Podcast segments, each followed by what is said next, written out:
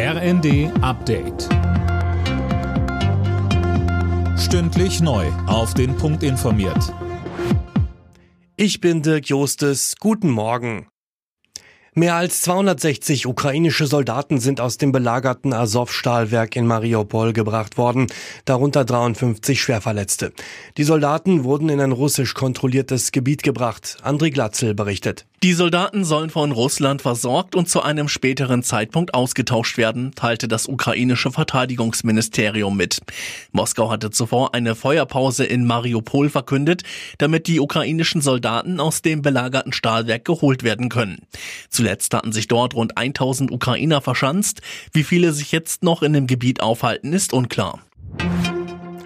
Bundeskanzler Scholz hat bedauert, dass sich Deutschland nicht viel früher unabhängig von russischen Gaslieferungen gemacht hat. Neben den Gaspipelines hätte es weitere Importmöglichkeiten geben müssen, sagte Scholz bei RTL. Dieser Fehler werde jetzt mit dem Bau von Flüssiggasterminals behoben. Diese Entscheidung wird dazu führen, dass wir ziemlich schnell die Möglichkeit haben, umzuswitchen, zu wechseln. Und das hätten wir immer können sollen. Das ist die Antwort auf Ihre Frage, waren wir naiv? Ja, wir hätten uns immer in die Lage versetzen müssen, jederzeit andere Lieferanten in Anspruch zu nehmen, indem wir die Häfen bauen, wo man dann von woanders das Gas bekommen kann.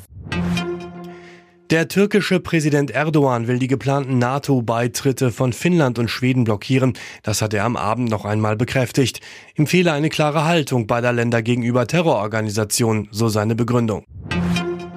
An der Côte d'Azur wird am Abend das 75. Filmfestival von Cannes eröffnet. Nach einer Absage und einer Sommerausgabe wegen der Corona-Pandemie findet das Festival in diesem Jahr erstmals wieder im Mai und ohne Maskenpflicht statt.